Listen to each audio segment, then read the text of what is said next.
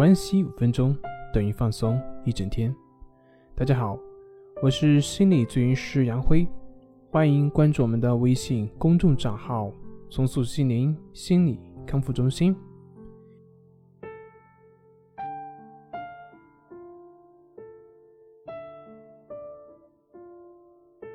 今天要分享的作品是：你怕蛇吗？如何正确的去对待惊恐、焦虑？如果让你整天出汗的情况下，十天、半个月，甚至是一个月不洗澡的话，请问你受得了吗？如果让你在周围满是动物粪便的情况下去吃东西，请问你吃得下吗？如果一条路旁边就是悬崖，而这条路呢也就不到一米宽，请问你能够平静的去走过去吗？我想，对于大多数生活在城市中的人来说，这些情况都无法想象，都不可忍受。但是对于那些去骑行、去徒步过西藏的人来说呢，应该就会有类似的这样一些体验。其实前面说的似乎感觉是很困难，但是真正去走的时候，你就会发现根本就不是你想象中那么可怕。是的，甚至你并不会感觉到有什么不适。其实，我们所具有的适应能力要远远超出我们所认为自己所能适应的能力。比如说，像我说的，不洗澡、不洗脸，那是因为在藏区辐射太强，它不能洗。当然，另外一方面原因也是因为没有条件去洗。在任何情况下都能够吃东西，那是因为见多了，而且很多时候你没得选择。正是因为没有选择，所以你也就放下了，该干嘛就干嘛了，不会在乎那些。那像面对悬崖，依旧能够淡定的前行。同样的，你走多了，也就见怪不怪了，非常淡定。说到这个见怪不怪呢，我想起之前一个朋友，就是我对蛇是很恐惧的，但是他，他不仅不怕蛇，反而喜欢玩蛇。那。这个怪癖让我非常不能够理解，难道他不怕蛇咬吗？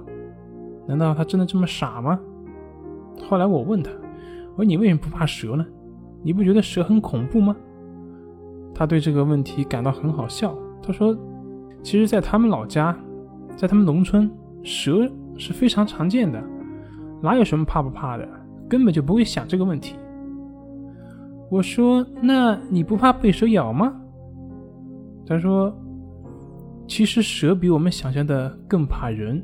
一般情况下，蛇是不会主动攻击人的。再说了，即便是可能会被蛇咬，那也没有办法。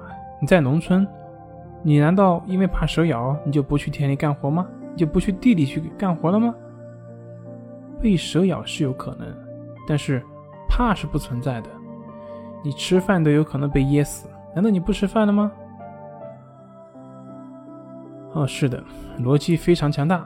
嗯，我听他这么讲啊，其实也很认同。其实怕不怕并不重要，重要的是要生活呀。为了生活，去适应环境。没有什么人天生就是什么都不怕的，有的只是去学会以及适应。适应呢，也就见怪不怪了。比如说我们人类的发展。我们人类的社会的发展就是在不断的适应、不断的适应的过程。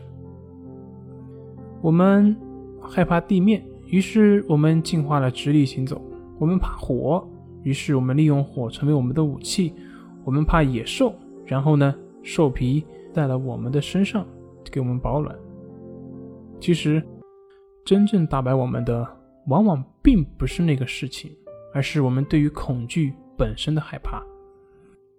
当你为了生存，把自己置身于那个恐惧中的时候，慢慢的你就会发现，原来那个恐惧也并不是我们想象中的那么可怕，甚至你都会跟那个朋友嘲笑我一样，嘲笑那个当初的恐惧。真正让我们感到恐惧的，是那个恐惧情绪本身。你们这样想，如果那个恐惧真的有的话，那为什么在同样的情况下，有那么多人却并不会感到恐惧呢？